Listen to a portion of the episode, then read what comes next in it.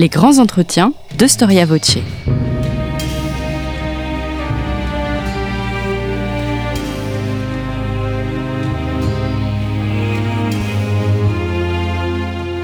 On retrouve Marie-Gwen Carichon. Bonjour à tous et bienvenue sur Storia Voce. Euh, je suis très heureuse de vous retrouver et je vous rappelle que nous travaillons maintenant avec le magazine Histoire et Civilisation que je vous invite vivement à acheter. C'est encore mieux si vous pouvez vous abonner à ce magazine qui a vraiment la même ligne que Storia Voce et qui tient à donner la parole à ceux qui écrivent l'histoire dans toute sa diversité. Le roman d'espionnage, un genre littéraire incontournable au XXe siècle.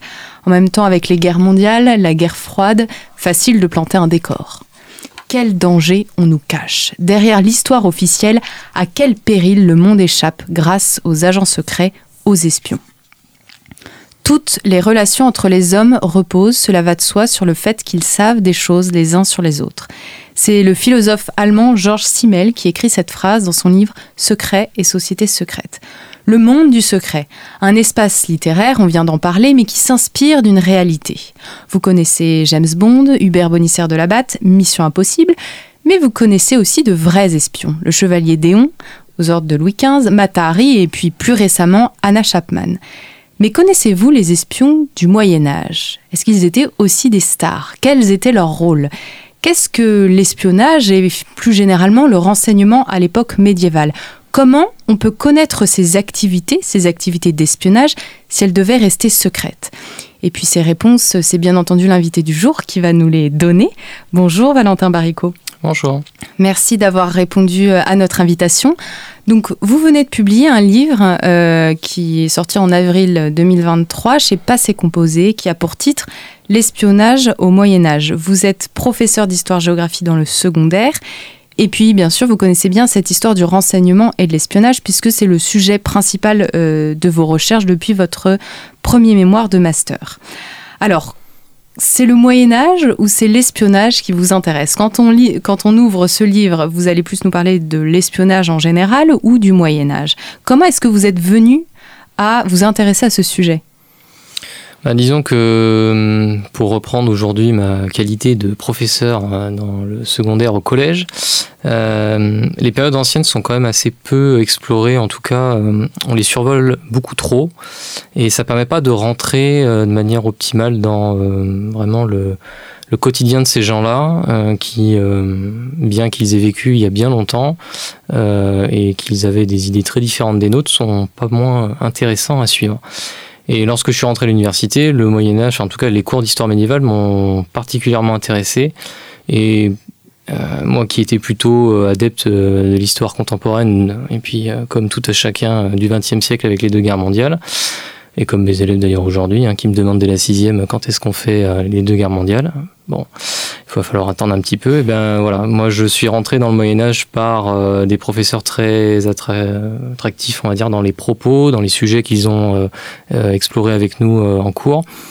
Et de fait, en fait, je me suis dirigé en master recherche pour le, Moyen Âge et en me disant que j'aimerais bien traiter une question qui voilà n'avait pas été encore soulevée et comme euh, vous l'avez rappelé, il y a dans notre euh, histoire culturelle récente énormément de, références, euh, que ce soit dans la littérature, le cinéma ou aujourd'hui encore les, séries. Bah, je me suis dit, tiens, pourquoi pas essayer d'explorer cette, cette dimension-là à travers une période qui est très longue, 1000 ans, et avec bah, beaucoup d'évolution, en tout cas sur une longue période. Oui, vous avez rappelé très justement que le Moyen Âge, c'est 1000 ans. C'est une longue période de l'histoire. Euh, vous, vous parlez vraiment du Moyen Âge, du début à sa fin dans votre livre? Alors la chronologie que j'ai retenue, euh, elle commence, on va dire, à la fin du, du XIe siècle pour les exemples les plus marquants, même si de temps en temps je fais des, allers-retours, notamment euh, avec Byzance dans les siècles précédents. Mais on va dire que le, le, premier siècle que j'étudie réellement, c'est le, le XIe siècle, et puis jusqu'au XVe siècle, fin du Moyen Âge. J'ai écarté euh, euh, volontairement, je dirais, les, le haut Moyen Âge parce que la diversité des sources ne permettait, à mon avis, de pas rendre compte suffisamment des différentes techniques, des différents euh, acteurs dans les chroniques ou les vitas de, saints. Donc voilà, j'ai éloigné cette, enfin en tout cas j'ai écarté cette première partie du Moyen Âge après, libre à chacun voilà, de pouvoir compléter mon approche en regardant les sources de, de cette époque-là. Alors vous dites dans votre livre que si les chercheurs se sont interrogés assez tôt sur l'espionnage, c'est pas forcément le cas des historiens français. Pourquoi? Disons que on commence à rattraper les choses. Euh, quand j'ai commencé mes recherches en 2014, donc il y a maintenant quelques années, euh, je dirais qu'il y avait vraiment deux trois noms qui revenaient euh, régulièrement dans ma bibliographie. Benoît Letné qui a signé une thèse sur le pouvoir Mâconnais et qui a accentué vraiment son propos sur la capacité décisionnelle des édiles de la ville à travers les enquêtes de renseignement qu'il réalisait, notamment pour garantir la sécurité de la ville, euh, lors notamment de l'affrontement entre les Armagnacs et les Bourguignons. J'avais également quelques références d'autres serriers qui avaient travaillé notamment sur les communes italiennes. Et puis euh, l'historien Jean Deuve qui s'était lui attelé euh, à l'histoire du renseignement chez les Vikings, chez les Normands. Et voilà à peu près tout ce qu'il y avait euh, au moment où j'ai commencé euh, à travailler sur ce sujet. Depuis, donc ça va faire quasiment dix ans maintenant, on va dire que voilà, il y a un peu plus de publications, la mienne venant se rajouter euh, au lot, et je pense que c'est une très bonne nouvelle parce que ça faisait partie des périodes qui avaient été vraiment oubliées, alors que il faut bien le, dire, hein, on avait quand même des très grands historiens du du Moyen Âge qui ont travaillé sur la question militaire, Philippe Contamine, Dominique Berthélémy, et pourtant ces questions n'ont pas été euh, soulevés à l'époque de leur recherche. Est-ce que c'est un, un thème, euh, c'est un sujet de recherche qui est plus difficile à étudier, euh, tout simplement parce que son fonctionnement repose sur le principe du secret? Alors c'est le paradoxe, c'est-à-dire qu'on travaille sur un objet de recherche qui n'est pas censé être dévoilé. Sauf que, bah, heureusement d'ailleurs, il y a des choses à dire, puisqu'il y a des choses qui sont dévoilées dans les sources. Alors, les premières sources, forcément, en histoire médiévale, c'est les chroniques. Hein. Donc, on a des, gens qui sont lettrés, qui prennent la plume, qui racontent des événements dont parfois ils ne sont pas témoins oculaires. Donc, l'espion est un personnage parmi tant d'autres dans le récit. C'est pas lui qui va euh, attiser, on va dire, le regard, et donc euh, de fait, euh, il est un simple élément du décor, on va dire. Et puis, lorsqu'on avance aussi dans la chronologie et que la massification des sources intervient, notamment vers le XIIe siècle, l'explosion documentaire, comme certains euh, historiens l'ont appelé, notamment dans les communes urbaines, je parlais de Benoît de Letné tout à l'heure. Là, on a euh, par exemple le registre des délibérations, qui est une sorte euh, aujourd'hui de PV de séance d'un conseil municipal, où là, voilà. Alors, dans ce PV, on peut tout, absolument tout trouver, hein. c'est-à-dire qu'on peut très bien se voir notifier des travaux de voirie, ou alors, je sais pas, moi, un problème lié à du voisinage, donc il faut régler le problème, enfin, des choses comme ça. Et puis, des enquêtes de terrain où on dit ben voilà ça serait bien quand même qu'on vérifie par exemple que euh, le guet donc euh, le système de surveillance sur les murailles de la ville soit vraiment euh, repensé parce qu'on constate qu'il y a des défaillances ou alors vérifier les gens qui entrent et sortent de la ville ou alors envoyer tout simplement des gens qui notamment à Mâcon vont aller surveiller l'arrière-pays parce qu'on sait qu'il y a des armagnacs qui traînent dans le coin et donc on n'aimerait pas qu'ils espionnent la ville et qu'ils se rapprochent de trop pour ben voilà, emporter mmh. quelques secrets avec eux. Comment est-ce que vous définiriez l'espionnage et le renseignement et comment est-ce qu'on définit euh, ces deux termes à l'époque médiévale? Alors, c'est deux termes déjà qui n'existent pas dans la littérature de l'époque. À la rigueur, espionnage, on va avoir le terme d'espion qui euh, va s'écrire de différentes façons, espi étant la, forme la plus euh, récurrente dans les sources renseignement non plus n'existe pas. Mais euh, ce qu'il faut déjà distinguer lorsqu'on étudie cet objet de recherche, c'est que le renseignement, c'est une pratique de l'information. Donc c'est un cycle de construction de l'information qui part d'abord d'une question d'une autorité. Un roi, par exemple, en campagne militaire, va se poser la question de savoir où est son ennemi, combien il est, comment il est armé, etc. Donc là, il a besoin de renseignements, il a besoin d'informations pour répondre à cette question. Il envoie des éclaireurs ou des espions ces espions ou ces éclaireurs font leurs petites euh, observations, ils s'infiltrent, ils prennent des informations, ils reviennent. Donc ça c'est la phase de collecte. Et une fois que cette phase de collecte est réalisée, on fait, alors même si c'est pas toujours le cas dans les sources, notamment les sources littéraires où on n'a pas cette phase-là qui revient, mais on va analyser le renseignement, on va croiser différentes sources d'informations pour avoir quelque chose de beaucoup plus euh, précis, concis, pour prendre ensuite une décision. Et ça c'est le bilan. Soit on archive l'information et on la garde pour plus tard, ou bien, dans ce cas-là, on peut agir directement. Je vous parlais du roi à l'instant. Le roi, une fois qu'il sait que son ennemi est dans tel endroit, il, est, voilà, il a une armée qui est composée de tant de gens, mais il peut décider par exemple d'attaquer, parce qu'il a toutes les informations mmh. pour avoir un coup d'avance sur son adversaire. Alors si on n'utilise ni le terme espionnage ni le terme renseignement, euh, quel terme on utilise? Qu'est-ce que vous lisez, vous, dans les archives? Il faut distinguer d'abord ce qui relève des acteurs et puis après de ce qui relève éventuellement de l'information, c'est-à-dire comment on appelle euh, bah, le matériau qui est récupéré par l'espion ou l'éclaireur, etc. Un espion, on va avoir euh, différentes occurrences. celle qui est, on va dire, la plus, la plus évidente, donc c'est le fameux espie. Dans les sources latines, on va avoir le terme de délator, qui est intéressant parce qu'il il a une connotation péjorative. Il vous mmh. renvoie directement à euh, la personne perfide. Donc on l'utilise souvent, en tout cas les chroniqueurs l'utilisent souvent pour désigner un espion ennemi, pas un espion euh, de leur camp, on va dire. On a un terme aussi qui apparaît beaucoup plus tardivement euh, dans les sources en langue française, qui est le terme intelligence, qui est un terme qui est assez, qui est à double connotation puisqu'il renvoie d'une part au fait d'avoir des intelligences avec quelqu'un, donc c'est-à-dire d'avoir une sorte de d'entente secrète alors, euh, dans, euh, par exemple, la documentation euh, judiciaire à l'époque de Louis XI, c'est souvent quelque chose qui est un terme qui est utilisé pour désigner les ententes secrètes des princes ligueurs contre Louis XI. On parle notamment de machination, de conjuration et avoir intelligence avec un tel ou un tel. Mais on constate aussi, si on lit d'autres sources, que le terme intelligence peut très bien renvoyer à une personne qui a une mission précise à un lieu et à un moment donné. Par exemple, Comines rapporte dans ses mémoires, euh, toujours à l'époque de Louis XI, à la fin du XVe siècle, que le roi voit maintes intelligences dans les bonnes mm. villes du royaume. Et donc ça, ça montre que, alors à la fois, il a des gens avec lesquels il a voilà, des intelligences, donc des, des informations secrètes, mais on peut très bien imaginer, parce que ça a été le cas notamment dans l'affrontement avec Charles le Téméraire, que ces intelligences sont aussi des espions qui peuvent si le roi leur demande de retourner la ville à son profit pour euh, voilà, agiter la révolte et conduire à ce que la ville soit prise plus facilement. Ensuite, on a un terme qui est plus simple, euh, qu'on retrouve dans les sources latines, qui est le terme d'explorateur.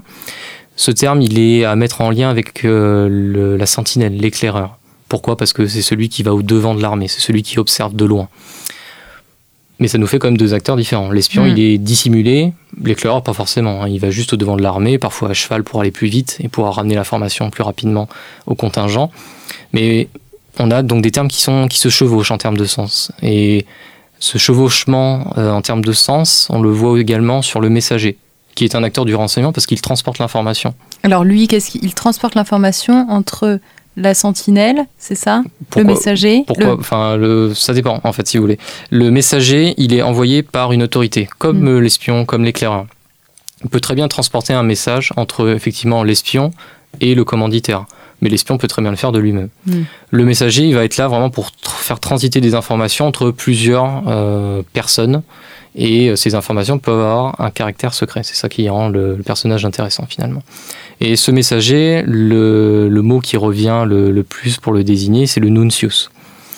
Ce nuncius peut parfois désigner un ambassadeur, autre acteur du renseignement dans le monde diplomatique même si euh, l'ambassadeur, on va aussi l'appeler le legatus, qui est un terme qui renvoie vraiment à la personne chargée de, voilà, de représenter quelqu'un et de négocier en son nom. Les inspirations des termes, de la terminologie, sont, il, y, a, il y a beaucoup d'inspirations latines.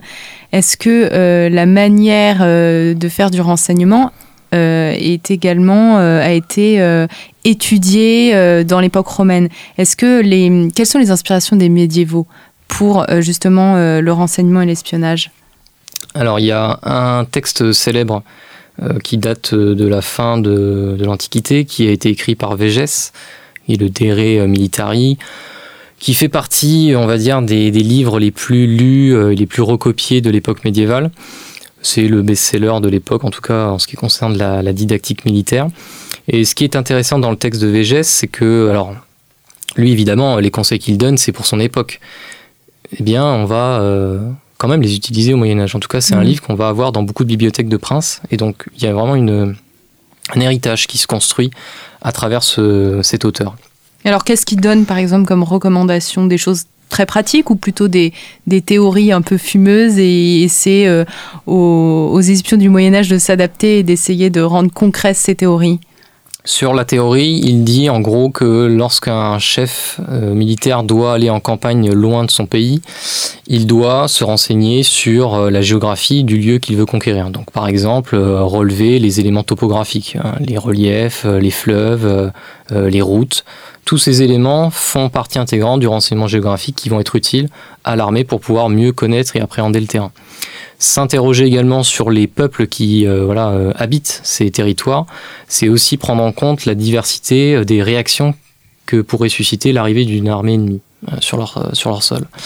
Et évidemment, l'un des conseils qu'il donne, c'est de se prémunir des espions ennemis, puisque quand on est en campagne militaire, il faut savoir se garder des gens qui pourraient infiltrer le camp ennemi. Et donc, à un moment donné, il donne une anecdote intéressante, même si, encore une fois, elle fait plus euh, penser à une petite histoire que quelque chose d'établi. Il dit en gros que si euh, il faut se mettre d'accord, en gros, dans un camp de légionnaires, si euh, il y a un signal qui est donné, par exemple par un coup de, de trompe, tous les soldats doivent rentrer dans leur mmh. cahute. Et ceux qui voilà, seraient dehors, ce seraient ceux qui ne seraient pas, qui n'auraient pas eu l'information, le petit secret, et donc ce seraient les espions qui se seraient infiltrés. Et ce qui est intéressant, c'est que cette anecdote, et d'autres euh, conseils de Végès dans son Dere Militari, on va en voir disséminés dans la littérature médiévale aussi. Ah oui, d'accord. Et puis c'est quand même des choses très concrètes. Oui. De ce que vous, de ce que vous dites. C'est concret, mais en même temps, ça reste très général.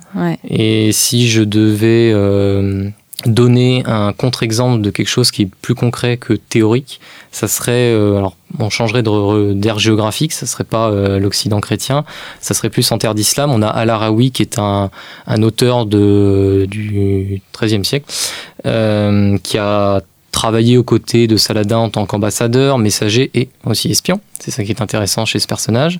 Et il a livré en fait un traité de ce que certains historiens appellent un traité de guerre ruse, il donne des conseils sur le, la nature de l'information, de pouvoir éventuellement trafiquer des lettres et pour intoxiquer l'ennemi, lui faire croire par exemple qu'il y a tel ou tel contingent armé qui va arriver par tel endroit. En fait, la lettre qui va tomber dans les mains, euh, par exemple, des chrétiens, elle est fausse.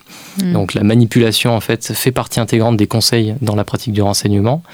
Et puis c'est quelqu'un, voilà, comme je disais, qui euh, a été aux côtés de Saladin et il a fait partie du contingent qui a été attaqué par Richard Cœur de Lion lors euh, d'une expédition euh, lors de la troisième croisade. Et il déplorait d'ailleurs le fait que son contingent n'avait pas réussi à se prémunir des espions de Richard Cœur de Lion en terre en terre de croisade. À quel besoin répond euh, l'espionnage à l'époque médiévale? Militaire, diplomatique? Alors il y a plusieurs besoins qui peuvent être euh, comblés par le renseignement. J'ai évoqué évidemment le domaine militaire euh, qui demande un renseignement immédiat, c'est-à-dire qu'on a vraiment besoin d'avoir des informations qui soient précises en même temps qu'elles soient rapidement transmises. Et c'est pas pour rien que Hum, je reviens sur les croisades, euh, dans les chroniques des croisades, il y en a eu énormément, notamment sur la première, vous avez un terme qui, euh, moi, m'a particulièrement étonné et qu'on retrouve d'ailleurs dans d'autres sources, notamment les chansons de Jess, mais pour raconter euh, tout autre chose, la chanson de Roland par exemple. Eh bien, le bon messager, dans les chroniques des croisades ou même dans les chansons de gestes qui parlent des croisades, c'est forcément un messager rapide. Hmm. Donc vous avez un terme qui s'appelle le terme, enfin c'est le, mot s'appelle poignant. Et quand un messager euh, vient poignant devant, euh, je sais pas le duc euh, de je sais pas quel territoire, c'est pour montrer qu'il vient rapidement et donc il a accompli une mission en transportant l'information d'un point A à un point B en le faisant rapidement. Et un mauvais messager, c'est celui qui perd du temps en chemin.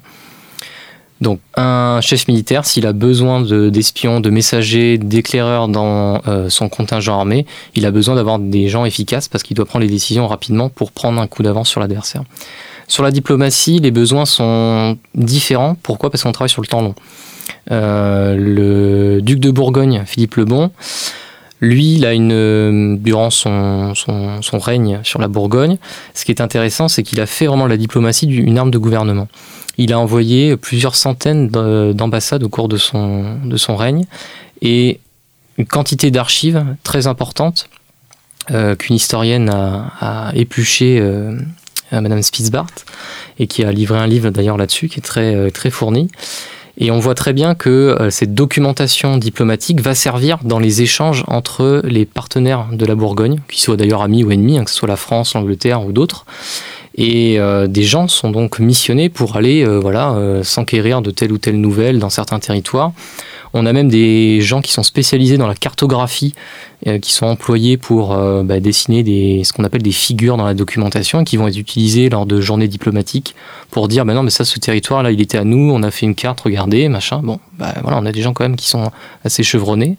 Et puis on a des personnages euh, qui eux sont employés pour faire de la prospective. Qu'est-ce qui se passerait si ah oui. Et donc là, on a, euh, pareil, une réflexion euh, qui dépasse le simple euh, truchement des conseils didactiques de VGS, par exemple. Là, on est vraiment sur du concret. On a des gens qui ont fait plusieurs ambassades, qui savent à peu près les points forts et les points faibles à la fois d'un ennemi ou d'un allié. Et donc, à ce moment-là, on peut donner des conseils au prince pour dire, si jamais il y a ça, voilà ce que je vous conseille de faire. Hmm. Est-ce que vous savez, euh, est-ce qu'on sait aujourd'hui comment étaient recrutés ces espions? Alors peut-être pas euh, tous les espions, mais euh, est-ce que vous êtes tombé sur vos archives, dans vos archives sur des, des, éclaireurs ou des messagers qui racontaient un peu comment ils avaient été recrutés, comment ils avaient été approchés? Alors sur la question diplomatique, si je dois revenir sur ce contexte, le fameux personnage que évoqué tout à l'heure avec son rapport de prospective de bah, c'est quelqu'un qui fait partie de la cour de Bourgogne, euh, voilà, mm. qui fait partie, enfin en tout cas qui euh, a des territoires dans le Hainaut notamment, donc il connaît bien cette région. Euh, Jean de Boom, qui est un messager un peu espion anglais au début de la guerre de Cent Ans, eh bien lui, voilà, il fait partie d'une kyrielle de personnages dont on ne sait pas trop d'où ils sortent, mais ils ont des missions qui sont très précises et en plus, à la fin de sa mission en France et puis en Hollande, il revient en Angleterre et il fait une liste de toutes les dépenses qu'il a eu à, avancer lors de sa mission. Et euh, parmi euh, ces, différentes dépenses, alors il parle évidemment des trajets qu'il a fait, euh, des frais de bouche entre guillemets, et puis éventuellement des missions d'espionnage qu'il a commandées au cours même de sa mission. Donc des gens pareils très spécialisés, réemployés parfois dans d'autres secteurs. Et puis on a aussi parfois des, des non-professionnels ou en tout cas des, amateurs. Euh, et là on a le cas de Pierre David qui est un chapelain, qui est le chapelain de, de Dunois lors de la guerre folle. On est vraiment à la fin du XVe siècle. On est dans la période de la Régence avant que Charles VIII monte sur le trône. Et euh, ce fameux Pierre David est missionné pour envoyer un paquet de lettres euh, de Beaugency jusqu'à Tours et euh, il n'y a rien à voir là-dedans, quoi. C'est un religieux. Mm. Euh, lui, il fait sa petite vie euh, à côté de, de, Dunois. Et puis du jour au lendemain, on lui dit, bah, écoute, il va falloir que tu prennes ça. Alors on va, on va te faire accompagner. Et puis finalement, au cours de route, on lui dit, bah non, finalement, la personne ne va pas venir avec toi. Faut que tu le fasses tout seul. Et donc, il, dans une lettre qu'on pourrait assimiler à une lettre de rémission, bah, il raconte finalement comment la mission lui est tombée dessus et comment il l'a envisagé tout au long de son périple. Donc, il raconte, bah voilà, je suis allé là, là, là. Et euh, pendant euh, quasi, quasiment une bonne moitié de la, lettre, bah, il se plaint. Il n'a pas envie d'être là, il n'a pas envie de faire sa mission parce qu'il n'a pas envie de se faire pincer. Il a tellement peur de se faire pincer, donc de passer pour un espion ou alors un messager, euh, et donc fait messager de guerre et fait prisonnier, que euh, il pense même à abandonner la mission. À abandonner ou alors à, détruire les, les, lettres. Il le fait pas, il va jusqu'à Tours, et finalement, c'est quand il arrive dans le logis qu'il se fait pincer. Donc certainement quelqu'un avait eu l'information de, se dire il y a peut-être quelqu'un qui va venir depuis Beaugency, c'est lui, il faut l'attraper. Et donc il se fait attraper euh, quelques jours ou même pas hein, après être arrivé à Tours. On ne sait pas ce qu'il est devenu. Mais voilà, c'est les risques aussi du métier, on va dire, que certains ont mal terminé. Oui, parce que la trahison était assez sévèrement punie tout de même. Oui, mais en fait, c'est lié à une, idée que l'espion est perfide parce qu'il mm. se dissimule, et il donne pas sa vraie nature en fait. Mm. Et on a beaucoup euh, d'éléments à la fois dans la littérature, mais aussi dans des réflexions euh, qui datent même de Saint Augustin, où euh, le mensonge est considéré vraiment comme infamant. Mm. Et pour donner un exemple encore plus concret sur cette idée vraiment de l'espion perfide, malhonnête, etc. Euh, on est euh, donc euh, lors de la première croisade, le siège d'Antioche, l'année 1098. Et lors de ce siège d'Antioche, les croisés sont autour de la ville, et puis ils passent des mois et des mois sans pouvoir rentrer. Et le problème, c'est que le ravitaillement s'amenuise, et on, a aussi des problèmes de sécurité, des raids ennemis viennent attaquer régulièrement le camp, et des chroniqueurs ont fait part du fait qu'il y avait aussi des gens qui s'infiltraient, donc des, musulmans qui venaient de, Antioche, mmh. qui arrivaient à s'infiltrer dans le camp des croisés. Et Guillaume de Thiers, qui écrit bien des décennies après, cet épisode réel, hein, pour le coup, hein, le siège d'Antioche, raconte que l'un des chefs de la croisade, Bohémond, aurait en fait organisé un grand banquet avec des prisonniers musulmans pour faire fuir les espions soi-disant, euh, voilà, c'est une très grande fête et on va faire ce banquet, euh, voilà, pour célébrer euh, une victoire. Et en fait, les espions se seraient volatilisés quand ils auraient entendu que si jamais ils auraient été faits prisonniers, eh bien, ils auraient fini parier. Hmm. Et Guillaume de Tyr dit, enfin, écrit, pardon, Exploratorum pestis, la peste des espions. Ça donne une certaine idée de la manière dont on considérait ces espions, en tout cas au Moyen Âge. Donc vous avez, parlé de Saint Augustin, donc ça veut dire qu'il y, a eu quand même des écrits théologiques, des écrits religieux qui condamnaient ou qui, qui essayaient de... Le mensonge, mais pas l'espionnage précisément. Non, pas totalement. C'est-à-dire que ce qui concerne euh, le mensonge, c'est vraiment la parole. Est-ce que la parole qui peut être donnée est valide ou pas? Hmm. Sauf qu'un espion, c'est censé mentir sur son identité. Hmm. Et d'ailleurs, ce, trait de caractère, dans la chanson d'Antioche de Grindeur de Douai et de Richard Le Pèlerin, vous avez pareil, même chose, même, euh, même endroit, le siège d'Antioche. L'armée, les croisés viennent de rentrer, ça y est, ils viennent de prendre la ville. Et l'armée de secours qui devait arriver pour les musulmans pour déloger les croisés arrive aussi au même moment. Le chef de cette armée euh, musulmane envoie deux espions. Un premier qui est un provençal, qui est un converti, pour savoir comment vont les croiser à l'intérieur. Et puis il se dit, je vais en envoyer un deuxième. Donc je vais. Il a une bonne intention, il veut vérifier, il veut être mm. sûr que les deux informations soient concordantes. Le provençal lui dit, ils sont dans un état pitoyable. Ce qui est vrai, ils viennent de rentrer dans les murs d'Antioche, ils sont dans un état pitoyable. Très fatigués, euh, ils savent pas s'ils vont pouvoir continuer, même s'ils ont pris la ville, ça donne un regain d'intérêt à la chose, à la suite de la croisade, mais bon, ils sont dans un piteux état. Et le deuxième espion, Amédéis, dit mais ils sont vigoureux, ils ont des belles armures, etc. Sauf qu'entre-temps, ce que Carboca ne sait pas, le chef de cette armée de secours, c'est qu'ils ont trouvé la Sainte Lance. Et du coup, ils sont complètement galvanisés par euh, voilà, cette, euh, la découverte de cette relique euh, de la Passion. Et, bah, Donc la Sainte Lance qui a servi... Oui, à percer le, flanc, du, Christ, lors de la crucifixion. Et ce, ce détail va condamner le pauvre provençal qui, en fait, n'a pas menti et c'est là où je reviens à Saint-Augustin, c'est que Saint-Augustin dit, et mm. ses continuateurs disent, en fait, le mensonge est mensonge lorsqu'il a l'intention de tromper. Mm. Car Bouka, lui, pense qu'il a voulu être trompé. En plus, c'est un converti, donc euh, est-ce qu'il était fiable déjà depuis le début On ne sait pas trop. Il le tue. Voilà. Et même Amédélis, il lui dit Toi non plus, je te ferai plus confiance, parce qu'il lui a donné une information qui lui plaisait pas. Le fait de savoir que ses ennemis étaient euh, magnifiques, majestueux, etc., vigoureux, ça lui a pas trop plu non plus. C'est un métier à risque, l'espionnage. Ah oui, bah, très clairement. Et puis là, on parle de personnages euh, de la littérature euh, médiévale. Est-ce qu'ils ont vraiment existé? Bon, possible, mais on n'en est pas sûr pour le coup. Mais si on regarde par exemple les, les registres des délibérations ou des archives judiciaires qui parlent des espions qui ont été capturés, globalement c'est la mort.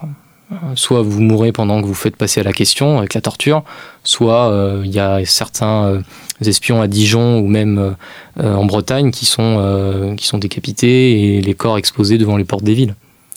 La vision que que les, les, hommes du Moyen Âge ont de l'espion est globalement plutôt négative. Ils n'ont pas leur star comme nous, on a, euh, comme je, citais en introduction, James Bond par exemple. Non, non, il n'y a pas ce genre de choses. Après, il y a, y a quand même cette idée que c'est mal, mais c'est nécessaire. Et il y a l'idée aussi de se dire, nous on peut espionner, mais pas les autres. Les autres ne mm. peuvent pas nous espionner.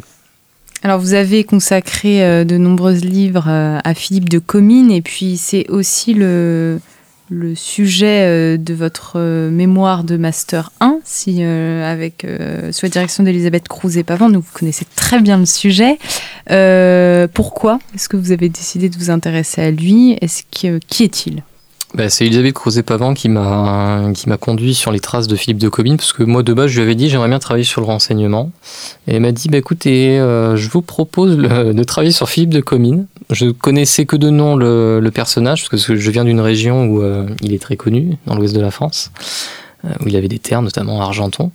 Et bah, du coup j'ai appris à connaître ce monsieur très sympathique au demeurant et qui a une vie très riche dans le monde de la diplomatie c'est quelqu'un qui a connu euh, trois grands souverains. Charles le Téméraire d'abord, au service de la Bourgogne du coup, et puis Louis XI ensuite, et enfin Charles VIII, notamment dans la campagne, la première campagne d'Italie, la première descente des Français en Italie. Et ce qui est intéressant, c'est qu'on peut suivre à la fois ce personnage et tout ce qui l'entoure, parce que c'est l'intérêt en fait des mémoires qu'il a livrées euh, à la fin de sa vie, en cours de sa vie, la dernière partie étant écrite à la fin de sa vie, euh, c'est que on a tout le contexte de cette fin, de cette deuxième moitié du XVe siècle qui s'éclaire à travers les réseaux de diplomatiques et les relations entre les grands personnages euh, de cette fin du Moyen Âge. Et Comines, lui, est une petite pièce du mm. puzzle, mais très importante.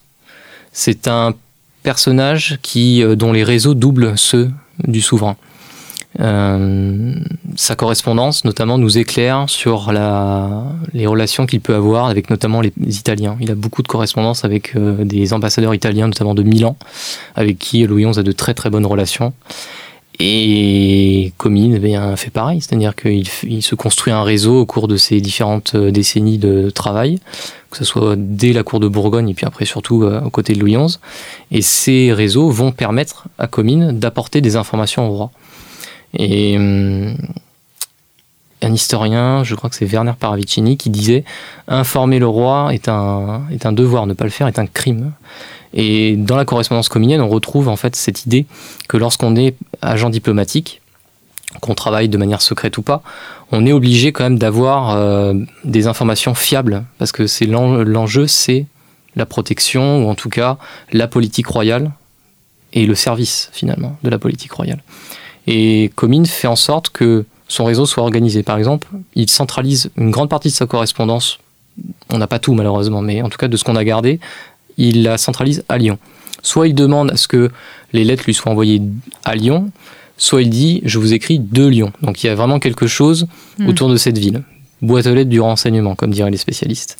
Et puis, deuxième aspect, c'est que c'est quelqu'un qui, euh, lorsqu'il est envoyé dans certaines missions, va écrire énormément. Lorsqu'il part avec euh, donc euh, Charles VIII en Italie, il est très rapidement dépêché pour aller à Venise, parce que c'est à Venise que les principaux, on va dire, acteurs de la, fameuse ligue qui va se constituer contre Charles VIII se trouvent.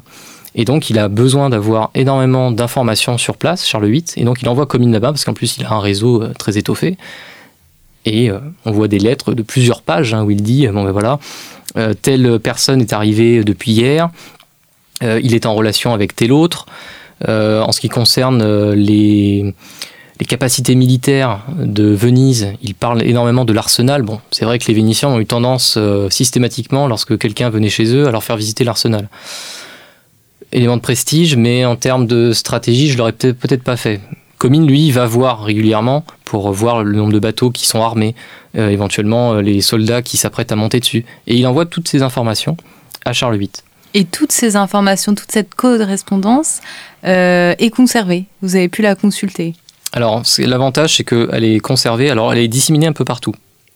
C'est un peu le problème. Pour ceux qui voudraient s'y intéresser, Joël Blanchard a édité les lettres de Philippe Descomines. Donc c'est accessible, en plus l'édition est très bien faite, elle est très critique. Il a même fait une petite introduction où il parle euh, du format des lettres. Et il, nous dit, alors certaines sont recopiées en fait, donc euh, on n'a pas le, vrai papier qui a mm. été utilisé. Mais lorsque ce sont les lettres euh, originelles, on a la bonne dimension. Et certaines, même si elles ont une forme assez classique, forme de lettre royale, certaines sont très petites. Euh, ça se loge sur un tout petit billet et on imagine très bien que ces lettres pourraient être dissimulées par le messager qui allait la porter au commanditaire, au destinataire, pardon, commanditaire étant commune. Euh, et donc de fait, on a aussi un petit, un petit truc, une petite astuce mmh. finalement, une petite technique sur aussi comment on dissimule de l'information.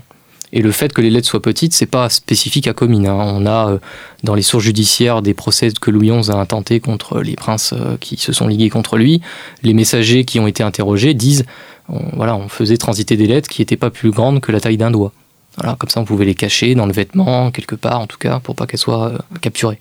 C'est intéressant parce que ça nous montre à quel point même le format de la lettre peut être un vrai élément d'information pour l'historien et peut être commenté en fait et nous donner euh, une information euh, capitale par rapport à la destination de, l'information. Et il y a un autre type de lettre qui est tout aussi intéressant par rapport à ces techniques, c'est les cédulae inclusae. Ce sont en fait des, des feuilles en deux parties. Vous avez une première partie, en fait, on a une information qui est très générale. On va euh, pas rentrer dans certains détails, ils vont même parfois nommer, euh, ne pas nommer pardon, certaines personnes. Et puis la deuxième partie qui est détachable, où là est hmm. consigné toutes les informations euh, sensibles. Et le messager qui a donc la livraison à faire, s'il voit qu'il peut se faire pincer à un moment donné, à lui de détruire la deuxième lettre qui est sensible. Et dans les dépôts d'archives, il arrive qu'on retrouve les deux. Et donc on peut constater les différences entre les deux. Certains, malheureusement, n'a conservé que l'un ou que l'autre. Euh, il a écrit ses mémoires. Euh, quelle est la particularité et l'intérêt de cette source? Alors, d'abord, le récit d'une vie consacrée au prince de son époque. Ça, c'est déjà un point important. Et puis, euh, outre euh, le récit circonstancié de, ce qu'il a pu faire, il a une réflexion aussi sur les usages de la diplomatie à son époque. C'est pas quelqu'un qui, par exemple, est favorable aux très grandes rencontres euh, qu'on pourrait aujourd'hui qualifier du, G20 ou du G7, je ne sais pas.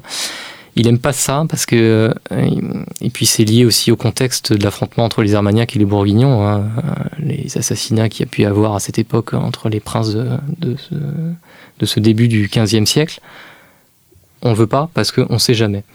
Et donc, mm. ce qu'on veut, c'est protéger l'intégrité physique des souverains. Et les diplomates, dans ce cas-là, sont là pour assurer la transition, enfin la transmission des informations entre les, différents partenaires. Oui, il faut bien imaginer que à ce moment-là, en France, on n'a pas un roi, une cour et, euh, un tiers état. il y a, plusieurs cours, il y a plusieurs rivalités. Euh, c'est important de replacer dans le contexte, je trouve, pour euh, pour percevoir vraiment la réalité de justement de cet espionnage et de ces techniques de renseignement. Et sur la question de la cour, euh, Louis XI a des gens très proches autour de lui, ses conseillers, comme il en fait partie. Hein. Hmm. Euh, certains euh, diplomates, notamment italiens, disent que il, il, est proche du roi parce qu'il est dans sa chambre. C'est un point important puisque c'est dans la chambre que Louis XI reçoit. Et donc le fait qu'il soit là montre que c'est un personnage de confiance et euh, quelqu'un qui voilà avec qui on peut entretenir des relations lorsque on ne peut pas voir directement le roi. Il y a certains historiens qui disent euh, au sujet de, Louis XI que son règne marque le début des services secrets français. Est-ce que vous êtes d'accord avec cette proposition? Bah, L'expression est peut-être un peu trop contemporaine, enfin connotée en histoire contemporaine, je pense. Surtout que qui dit service secret dit service, donc institution. Or, à la fin du Moyen Âge, alors bien que l'État est en construction euh, déjà depuis euh, Philippe Auguste au moins, euh, Louis XI a créé ou alors approfondi la poste royale avec notamment un édit qui est un peu controversé, mais bon, on va dire que en 1477, quand il fait la compagnie de chevaucheurs, c'est acté. Il y a cette idée aussi de de contrôler euh, l'information officielle. Euh, il y a une bataille euh, de l'information entre Louis, Louis XI et puis Charles le Téméraire. on voit très bien certaines ordonnances qui sont prises pour dire enfin, que le, les, héros qui doivent annoncer les, les, les, nouvelles officielles royales doivent être euh, censurés. Hein, c'est ce que dit à un moment donné Charles le Téméraire, parce qu'il pense que Louis XI essaie de diffuser de la fausse information pour pouvoir retourner les villes contre lui. Hmm. Et qu'est-ce que fait Louis XI hein, Toujours en 1477, il euh, publie une ordonnance dans laquelle il dit que toutes les personnes qui ont des informations euh, secrètes qui concerneraient des, des complots contre ma royale majesté ou alors même mes descendants, hein, il dit, hein, que ce soit la reine ou alors mes fils ou alors euh, ceux qui viendront après nous, soient considérés comme crimineux de lèse-majesté. Donc ça montre qu'il veut s'arroger le monopole de l'information et qu'il n'y a que lui qui peut espionner ou qui peut comploter. Les autres mm. ne peuvent pas. Hein. On revient toujours à l'idée de se dire est-ce qu'on peut utiliser des espions ou pas? Il n'y a qu'un qui peut utiliser des espions. Donc là, on renvoie vraiment à cette... Euh, c'est pas de l'absolutisme, mais euh, euh, Louis XI est quand même un roi assez particulier, au caractère assez particulier, où on voit qu'il a peur d'être renvoyé, on va dire, par rapport à tout ce qui lui est arrivé. Les premières révoltes nobiliaires l'ont affaibli son pouvoir. Et donc, hmm. à la fin de son règne, quand il rattrape finalement, après avoir battu Charles le Téméraire, qui était le prince par excellence, qui voulait être calife à la place du calife, si je puis dire, eh bien, il vient parachever finalement sa victoire avec cette ordonnance où il dit ceux qui ont des informations secrètes doivent nous les livrer. Particulièrement, parce que c'est contre nous. Hmm. Donc l'espionnage, c'est d'État à État, euh, de monarchie à monarchie, mais c'est aussi, il existe aussi des services de renseignement urbains. Et vous citez à titre d'exemple euh, l'Italie entre le XIIIe et le XVe siècle on peut considérer que ça commence là. Les communautés urbaines italiennes sont parmi les premières à émerger au Moyen Âge, avant que le phénomène se diffuse à d'autres aires géographiques. Et ce qui est intéressant euh, chez, chez les Italiens, c'est qu'on a un, comment dire, des institutions qui euh, commencent à naître. Et ces institutions, bien qu'elles soient parfois plus anciennes, elles sont très développées pour le XIVe siècle. À Bologne, par exemple, vous avez un, fonctionnaire qui est nommé à titre renouvelable tous les ans, ou même tous les six mois, non je dis des bêtises, tous les six mois, il est renouvelé. C'est le Domino Spiarium. Ce fonctionnaire, il a une pension et il doit organiser un réseau d'espions pour Bologne. Et donc tous les six mois, ça tourne. Il a même un secrétaire d'ailleurs, donc ils sont payés hein, pour cet office, pour cette charge publique. Mais on a à la fois quelqu'un qui donc travaille comme organisateur d'un réseau. Et dans le même temps, on voit quand même que le, pouvoir bolonais veut pas non plus que la charge soit pérenne dans le temps, parce qu'on pourrait se dire, à un moment donné, si cette personne s'installe trop longtemps, elle pourrait être suspicieuse. Est-ce qu'elle voudrait pas utiliser ses espions finalement contre la commune ou pour euh, s'arroger le pouvoir Enfin, vous voyez, des choses comme ça. D'où le fait que cette charge tourne. Et donc, c'est un des exemples marquants des premières institutions liées à l'espionnage au Moyen Âge. Merci beaucoup, Valentin Varico. Merci à vous. Merci d'avoir répondu euh, à nos questions. Donc, je rappelle le titre de votre livre, L'espionnage au Moyen Âge. Donc, c'est un livre qui vient de paraître aux éditions euh, Passé Composé et euh, il reprend quelques grandes thématiques que vous connaissez bien puisque vous avez écrit vos deux mémoires de master sur le sujet sous les directions d'Elisabeth Crouzet-Pavant. Merci à tous pour votre écoute et pour votre fidélité et je vous dis à très bientôt pour une nouvelle émission de nos grands entretiens.